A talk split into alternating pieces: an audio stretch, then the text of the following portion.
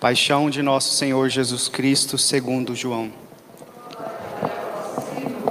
Naquele tempo, Jesus saiu com os discípulos para o outro lado da torrente do Cedron. Havia aí um jardim, onde ele entrou com os discípulos. Também Judas, o traidor, conhecia o lugar, porque Jesus costumava reunir-se aí com seus discípulos. Judas levou consigo um destacamento de soldados e alguns guardas dos sumos sacerdotes e fariseus, e chegou ali com lanternas, tochas e armas. Então Jesus, consciente de tudo o que ia acontecer, saiu ao encontro deles e disse: A quem procurais? Responderam.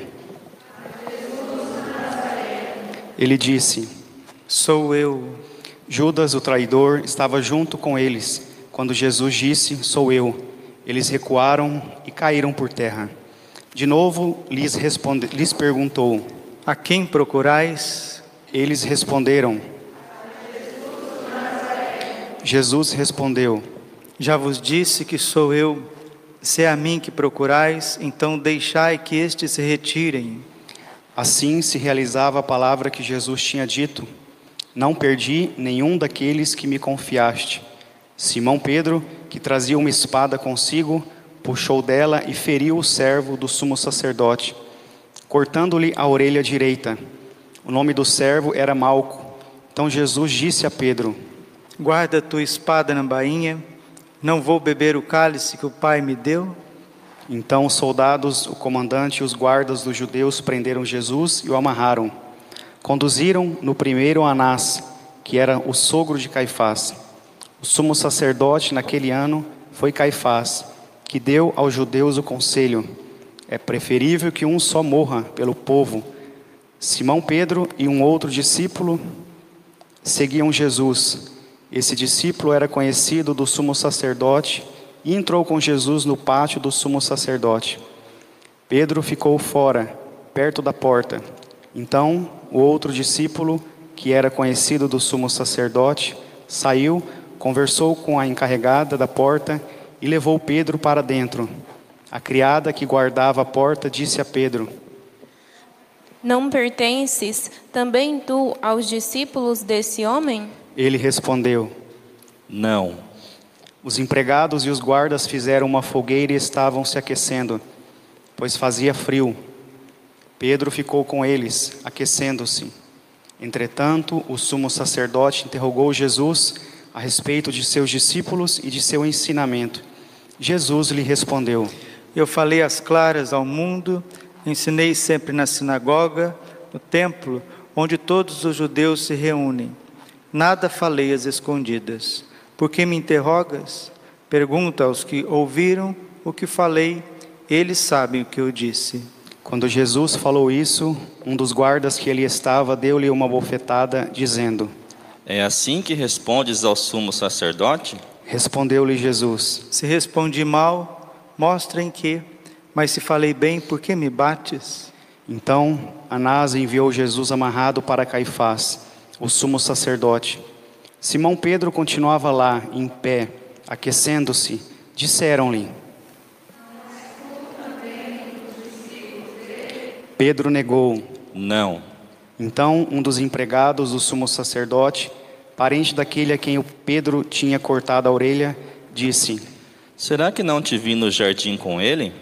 Novamente Pedro negou, e na mesma hora o galo cantou. De Caifás levaram Jesus ao palácio do governador. Era de manhã cedo. Eles mesmos, eles mesmos não entraram no palácio, para não ficarem impuro, impuros e poderem comer a Páscoa. Então Pilatos saiu ao encontro deles e disse: que acusação apresentais contra este homem? Eles responderam: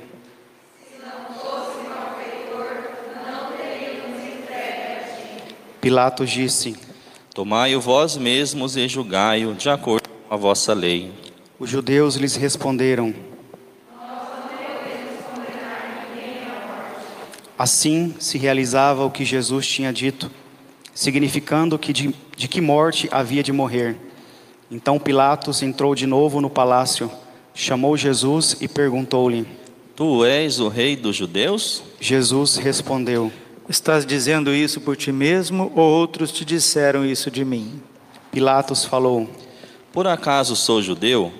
O teu povo e os sumos sacerdotes te entregaram a mim. Que fizeste? Jesus respondeu: Meu reino não é deste mundo. Se o meu reino fosse deste mundo, os meus guardas teriam lutado para que eu não fosse entregue aos judeus. Mas o meu reino não é deste mundo. Pilatos disse a Jesus: Então tu és rei. Jesus respondeu: Tu dizes: Eu sou rei. Eu nasci e vim ao mundo para isto, para dar testemunho da verdade. Todo aquele que é da verdade escuta a minha voz. Pilatos disse a Jesus: O que é a verdade? Ao dizer isso, Pilatos saiu ao encontro dos judeus e disse-lhes: Eu não encontro nenhuma culpa nele. Mas existe entre vós um costume que pela Páscoa eu vos solte um preso. Quereis que vos solte o rei dos judeus? Então começaram a gritar de novo. Barrabás era um bandido. Então Pilatos mandou flagelar Jesus. Os soldados teceram uma coroa de espinhos e o colocaram na cabeça de Jesus. Vestiram-no com um manto vermelho, aproximavam-se dele e diziam: E davam-lhe bofetadas. Pilatos saiu de novo e disse aos judeus: Olhai, eu o trago aqui fora, diante de vós, para que saibais que não encontro nele crime algum. Então Jesus veio para fora, trazendo a coroa de espinhos e o manto vermelho. Pilatos disse-lhes: Eis o homem. Quando viram Jesus, os sumos sacerdotes e os guardas começaram a gritar. Pilatos respondeu: Levai-o vós mesmos para o crucificar, pois eu não encontro nele crime algum. Os judeus responderam: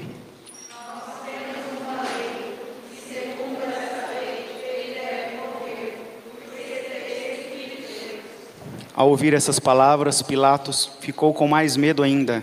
Entrou outra vez no palácio e perguntou a Jesus: De onde és tu? Jesus ficou calado. Então Pilatos disse: Não me respondes?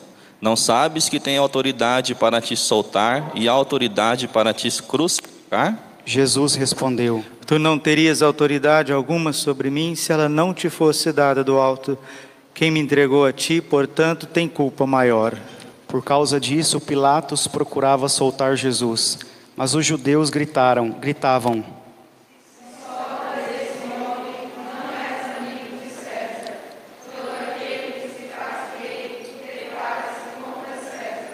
Ouvindo essas palavras, Pilatos levou Jesus para fora e sentou-se no tribunal. No lugar chamado Pavimento, em hebraico Gábata, era o dia da preparação da Páscoa. Por volta do meio-dia, Pilatos disse aos judeus: Eis o vosso rei. Eles, porém, gritavam. Pilatos disse: Hei de crucificar o vosso rei. Os sumos sacerdotes responderam: Então Pilatos entregou Jesus para ser crucificado, e eles o levaram. Jesus tomou a cruz sobre si e saiu para o lugar chamado Calvário, em hebraico Gólgota. Ali o crucificaram com outros dois, um de cada lado, e Jesus no meio. Pilatos mandou ainda escrever um letreiro e colocá-lo na cruz. Nele estava escrito: Jesus Nazareno, o Rei dos Judeus. Muitos judeus puderam ver o letreiro porque o lugar em que Jesus foi crucificado ficava perto da cidade. O letreiro estava escrito em hebraico, latim e grego. Então os, então, os sumos sacerdotes dos judeus disseram a Pilatos: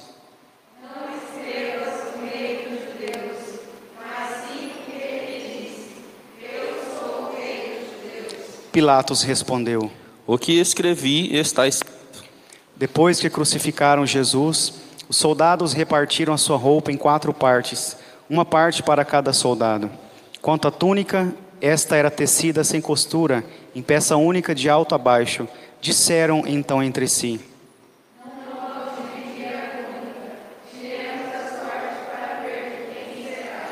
Assim se cumpria a escritura que diz: Repartiram entre si as minhas vestes e lançaram sorte sobre a minha túnica. Assim procederam os soldados. Perto da cruz de Jesus estavam de pé a sua mãe, a irmã da sua mãe, Maria de Cleofas e Maria Madalena. Jesus, ao ver sua mãe e ao lado dela o discípulo que ele amava, disse à mãe: Mulher, este é o teu filho. Depois disse ao discípulo: Esta é a tua mãe. Dessa hora em diante, o discípulo a acolheu consigo. Depois disso, Jesus, sabendo que tudo estava consumado e para que a Escritura se cumprisse até o fim, disse: Tenho sede. Havia ali uma jarra cheia de vinagre. Amarraram uma vara, uma, uma esponja embebida de vinagre e levaram-no à boca de Jesus.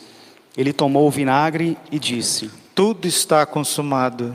E, inclinando a cabeça, entregou o Espírito.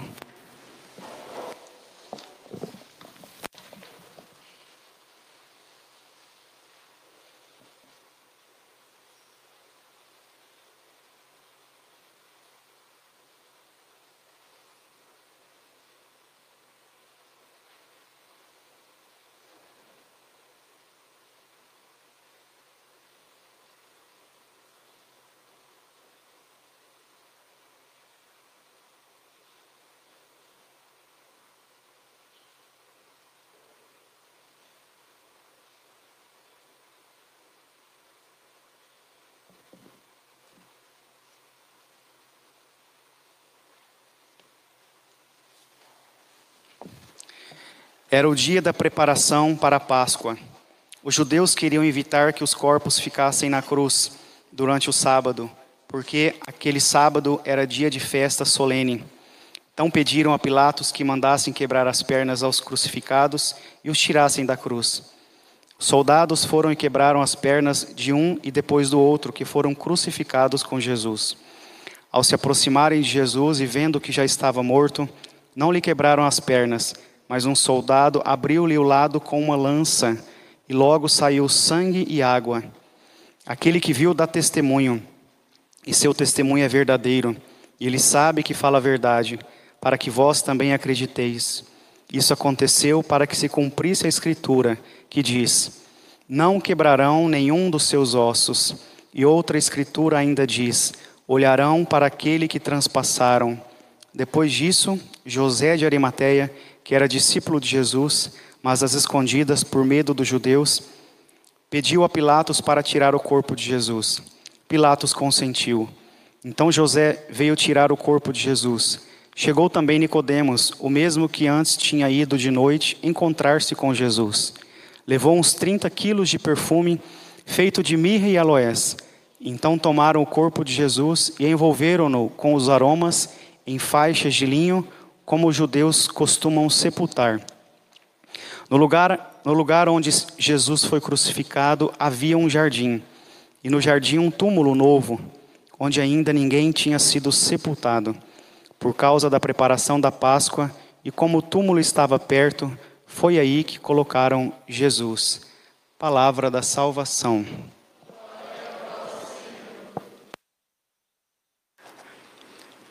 Ave Maria, cheia de graça, o Senhor é convosco. Bendita sois vós entre as mulheres, bendito o fruto do vosso ventre, Jesus.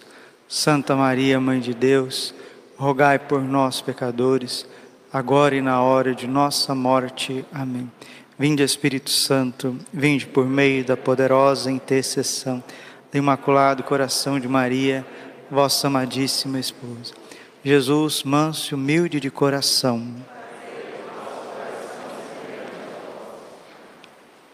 São João Crisóstomo, ele diz que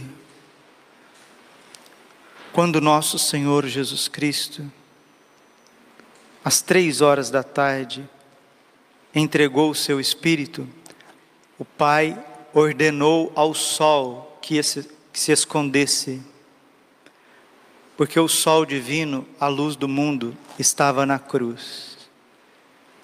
E quem está aqui agora na igreja, percebe que nesta parte da tarde, em Cuiabá, Várzea Grande, um sol muito quente, o céu todo aberto.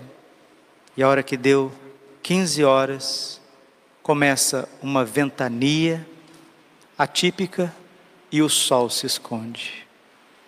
Deus é o mesmo, de ontem, de hoje e de sempre. Ele está falando conosco. O cosmos fala conosco. A natureza fala conosco. A criação fala conosco. A criação tem sensibilidade com a paixão de Jesus. Por isso o sol se esconde.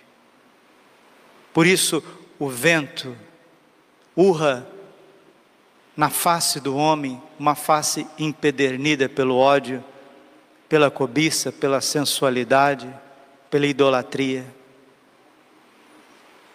Padeceu sobre Pôncio Pilatos, foi crucificado, morto e sepultado.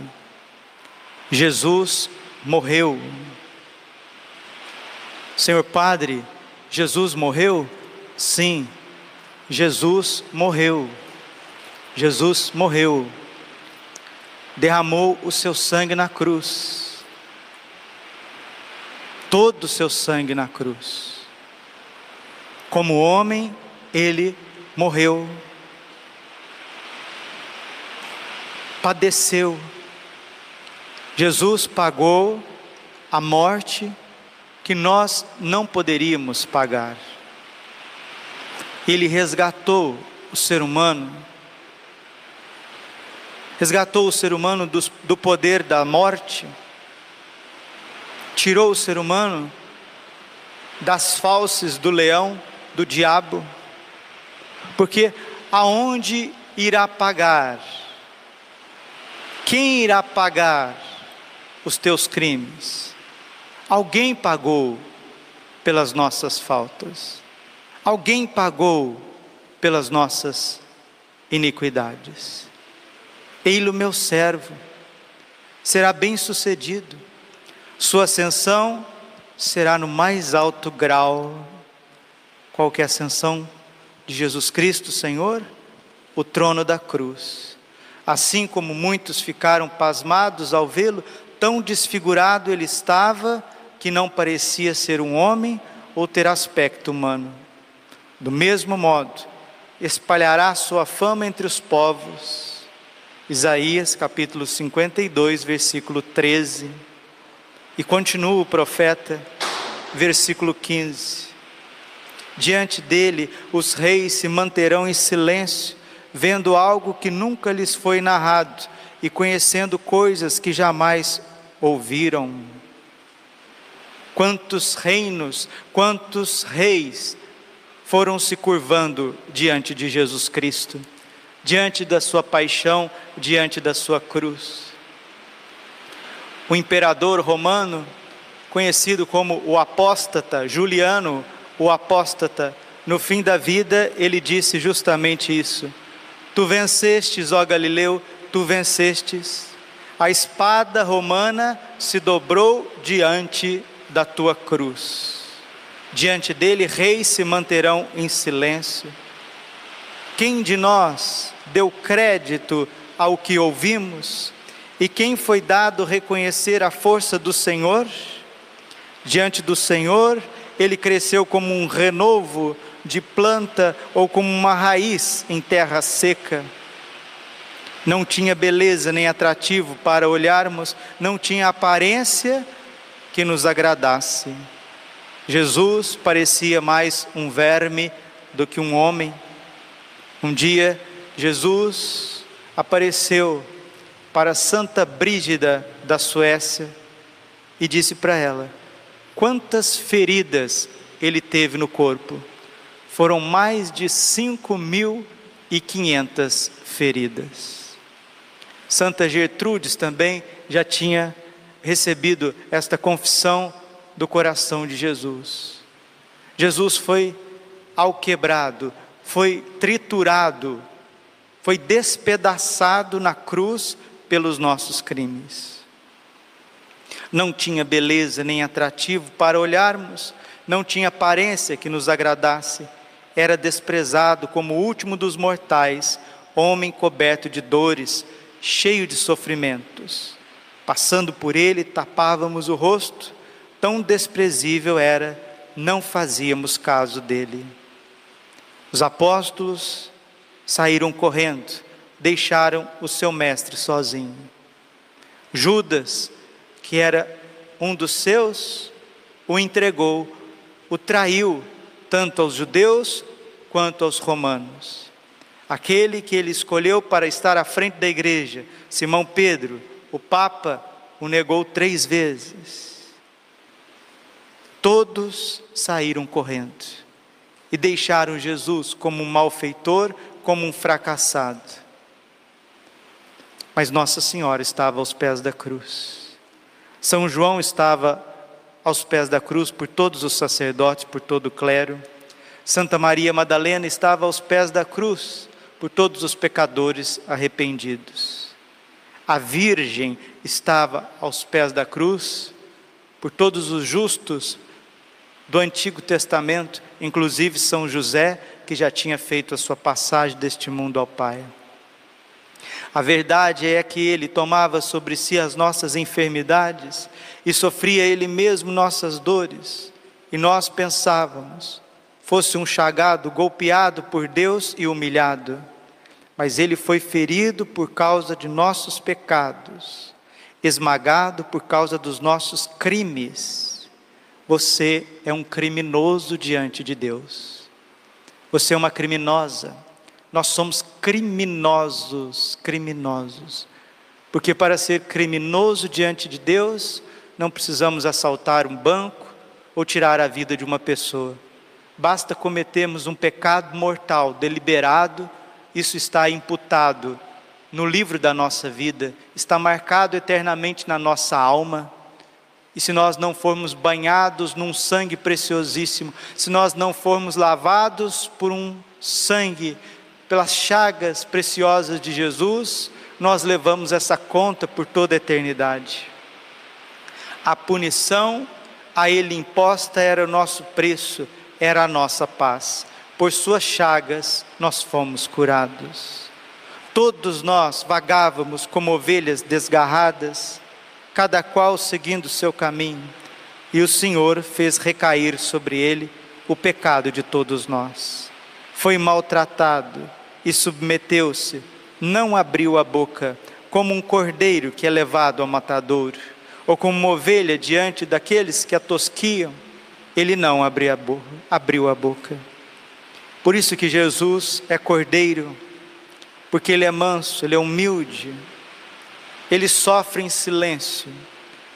Aqueles que cuidam das ovelhas, que são especialistas, especialistas em ovelhas em Israel, diz que o cordeiro, o cordeiro pressente a sua morte. E quando ele vai ser sacrificado, ele derrama uma lágrima em silêncio.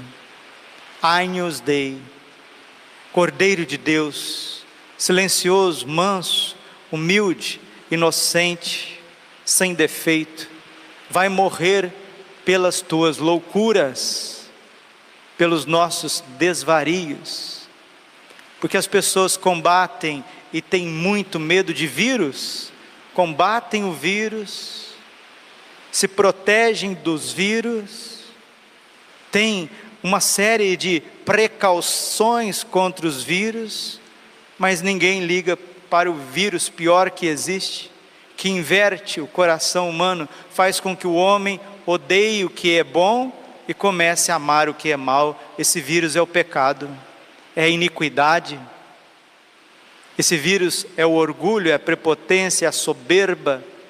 E foi por conta desse vírus maldito chamado pecado que o cordeiro foi sacrificado na cruz. Quem sacrificou Jesus? Foram, no, foram os nossos pecados, foram as nossas atitudes. Foi atormentado pela angústia e foi condenado. Quem se preocuparia com a sua história de origem? Ele foi eliminado do mundo dos vivos e, por causa do pecado do meu povo, foi golpeado até morrer. Naqueles flagros, naqueles cravos, naquela coroa de espinhos, naquelas humilhações, naquelas quedas, estava todo o mal da humanidade, desde Adão e Eva até o último ser vivente. Deram-lhe sepultura entre ímpios. um tumulto entre os ricos, porque ele não praticou o mal, nem se encontrou falsidade nas suas palavras. Os homens, quando se unem, são capazes de inverter tudo, tudo. O nosso olhar sobre as coisas é um olhar míope, doente, é um lugar, é um olhar de um lugar, de um lugar manchado pelo mal. Nós olhamos a partir da nossa alma, nossa alma se tornou, se tornou pasto, pasto dos demônios. Por isso que nós olhamos com maldade, por isso que desviamos tudo, confundimos tudo, conseguimos complicar e desvirtuar tudo. O Senhor quis macerá-lo com os nossos sofrimentos, oferecendo sua vida em expiação, ele terá descendência duradoura e fará cumprir com êxito a vontade do Senhor. Por que, que Jesus atrai após si homens e mulheres santos? Porque Ele é santo, porque Ele é vencedor. Santo Agostinho diz: Victor quia vítima, vencedor porque se deixou vencer. São Paulo escreve aos Romanos 8:37, somos mais que vencedores na força daquele que nos amou. Por isso, ele leva ao bom êxito aqueles que obedecem, aqueles que fazem a vontade de Deus. Oferecendo a sua vida em expiação ele terá descendência duradoura, os santos e santas, os bem-aventurados e bem-aventuradas da história. Fará cumprir com êxito a sua vontade. Por esta vida de sofrimento, alcançará luz e uma ciência perfeita. Meu servo, o justo, fará justo inúmeros homens, carregando sobre si as suas culpas. Por isso, compartilharei com ele multidões, é Deus Pai está dizendo, e ele repartirá suas riquezas com os valentes seguidores. O Cordeiro imolado, ressuscitado, vencedor do pecado da morte, quer repartir com você, quer repartir com a sua família, ele quer repartir com a nossa sociedade, com a igreja, as suas riquezas. Ele quer dar a sua vitória aos seus valentes seguidores. Por que, que Jesus tem toda essa força? Primeiro, porque é Deus, e segundo, porque entregou o seu corpo à morte livremente, sendo contado como um malfeitor, ele, na verdade, resgatava o pecado de todos e intercedia em favor de todos. Se um dia alguém te condenar, se um dia a sua consciência te condenar, se um dia as pessoas não te compreenderem, lembra da paixão de Cristo. Jesus morreu te amando, Jesus morreu te compreendendo, Jesus morreu te dando a vitória. Agora, se nós vivemos como derrotados, se nós vivemos como pessoas que não têm um sentido, que não tem um norte, a culpa não é de Deus. A culpa não é da igreja, porque a igreja, nas suas lutas, ela continua celebrando o santo sacrifício. A liturgia continua sendo dada a cada um de nós. Mas parece que nós insistimos em olhar só para as coisas negativas. Olhamos para a parte negativa daqueles que amamos, as pessoas com que nós convivemos, os da nossa casa. Parece que existe um óculos de negatividade dentro de nós. Faz com que olhemos a Deus como algo distante, como um ser distante, e faz com que nós olhemos as pessoas sempre como adversários. O pecado ainda sussurra dentro de nós, ainda grita dentro de nós, mas precisamos mergulhar na paixão de Cristo, mergulhar no preciosíssimo sangue do Cordeiro, porque só nas chagas de Jesus nós teremos redenção, não de algo do futuro, porque morrer todos nós vamos morrer, todos nós. Um dia, mais cedo ou mais tarde, todos nós vamos passar pela morte. Mas a pior morte que existe é a morte de quem está vivo. Tem uma multidão de pessoas que estão vivas, batizados, crismados, casados, sacerdotes, que vivem uma morte a cada dia, porque não se acolhem, porque não se amam, porque não acreditam que possam ser melhores, que possam ser curados e redimidos. Essa é a pior morte que existe, é a morte dos vivos, é a morte daqueles que insistem em querer olhar para algo fictício, insistem a correr atrás de uma quimera. Nós sabemos que este mundo, ele é um vale de lágrimas. Este mundo é um êxodo, este mundo é um calvário onde tem uma cruz lá em cima, e essa cruz é a de Jesus, e ele já pagou o preço da sua cruz e o preço do nosso resgate, agora é a nossa vez. Ser casado é ser crucificado para os seus caprichos, para os seus egos. Ser padre é a mesma coisa, é um homem que se entrega em sacrifício por um povo, pelas ovelhas do Senhor. Ser jovem é preciso viver a cruz do dia a dia, na castidade, na obediência, na submissão aos pais, e nós, como homens e mulheres embriagados, entorpecidos pela ilusão deste mundo, insistimos fazer da igreja de Deus, dos sacramentos de Deus, e des, desculpe, meus irmãos, às vezes insistimos a, em fazer da própria paixão do nosso Deus e Senhor um instrumento para as nossas ilusões.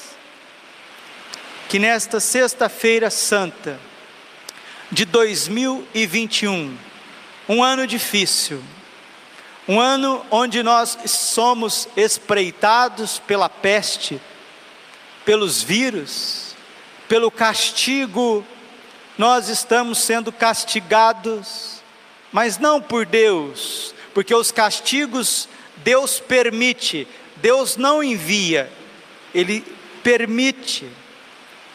O castigo que nós estamos passando é um castigo porque nós estamos instrumentalizando, banalizando o amor de Deus.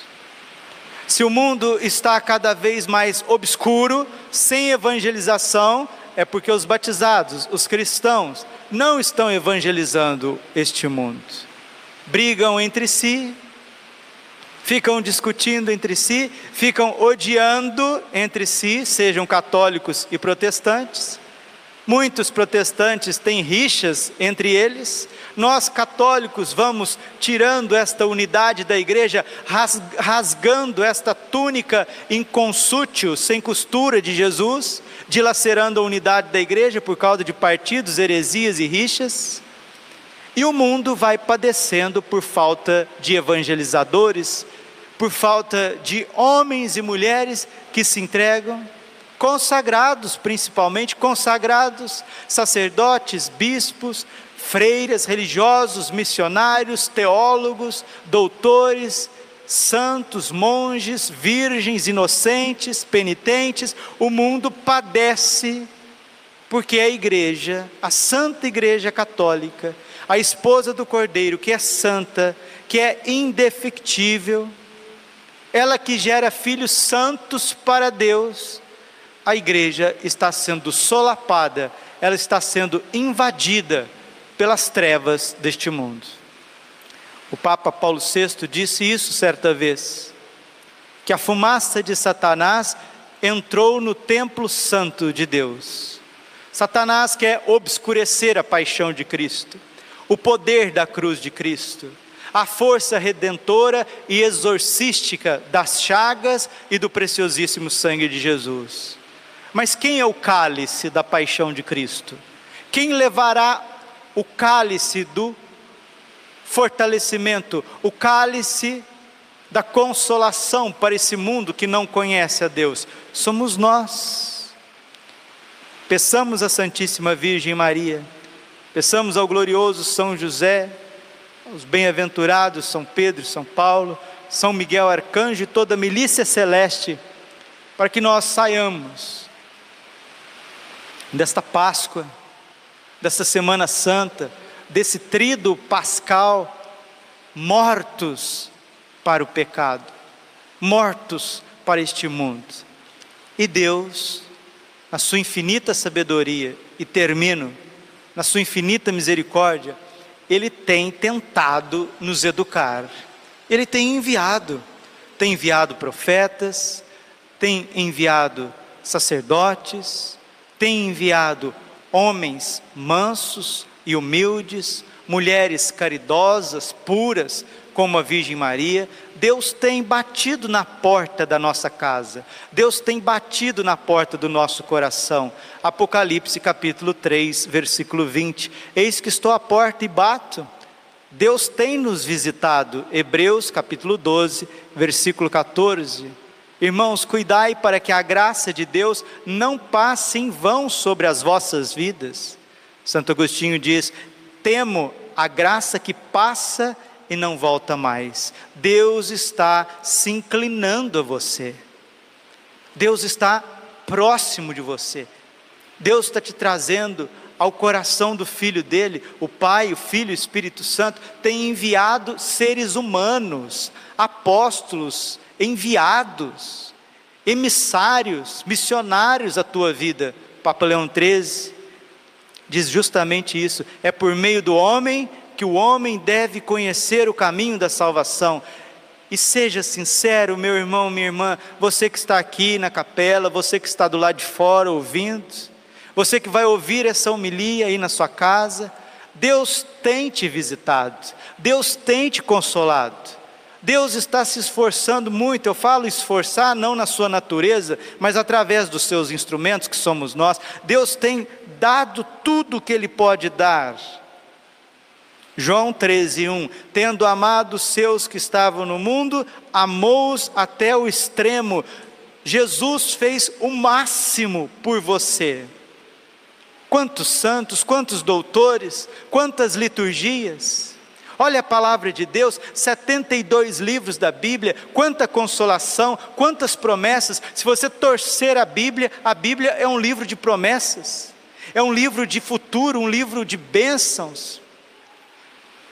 Quantas vezes que Deus quer vencer a nossa fraqueza, a nossa dúvida, quantas vezes que Deus quer, quer vencer a impassibilidade do nosso coração, a nossa indiferença, e parece que entra ano e sai ano, entra Semana Santa e sai Semana Santa, e muitos não aproveitam. Então, queridos filhos e filhas da igreja, vamos aproveitar, vamos abrir o nosso coração, Vamos nos voltar a Deus de verdade daqui para frente. Parar de ficar brincando com Deus. Parar de ficar ensaiando com as coisas de Deus. Parar de ficar teatralizando.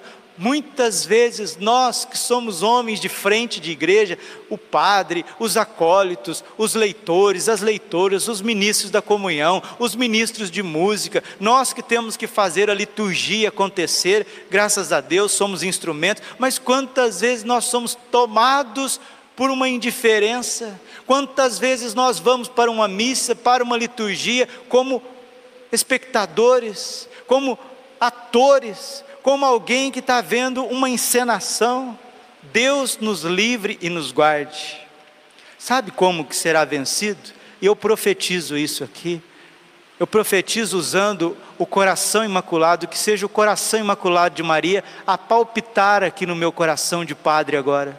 Que seja o coração de Jesus a bater aqui, que os meus lábios sejam os lábios de Cristo, os lábios da Santíssima Virgem Maria. Não vai demorar, meus irmãos, não vai demorar, não vai demorar, para Deus enviar um espírito de profundo arrependimento à face dessa terra. Zacarias capítulo 12, versículo 10: Enviarei a toda a casa de Israel um espírito de arrependimento, um espírito de contrição. Olharão para aqueles que transpassaram e vão chorar, vão lamentar como se perde um primogênito. A insensibilidade deste mundo, a insensibilidade de muitos que estão dentro da igreja, daqueles que são consagrados, é uma insensibilidade, é uma indiferença, é um, um desuso assim, é como uma faca que perdeu o seu corte, é como um pano que perdeu a sua cor, é como um, um som que perdeu a sua potência, parece que algo tem, tem caído, tem se destruído bem-aventurado Fulton Sheen diz que todos nós e a história vivem três momentos: um momento de glória, de apogeu, um momento de abandono, momento de provação e um momento de renovação de todas as coisas. Nós, pessoalmente, vivemos um momento de bonança, de graça, depois nós vivemos um momento de abandono para depois vir um tempo de triunfo. Nós fomos visitados por Deus há 70 anos, pelo menos. Desde os anos 60, nós estamos sendo visitados por Deus com um derramamento do Espírito Santo sem precedentes. Deus nos enviou santos papas, desde Leão XIII, antes ainda, antes.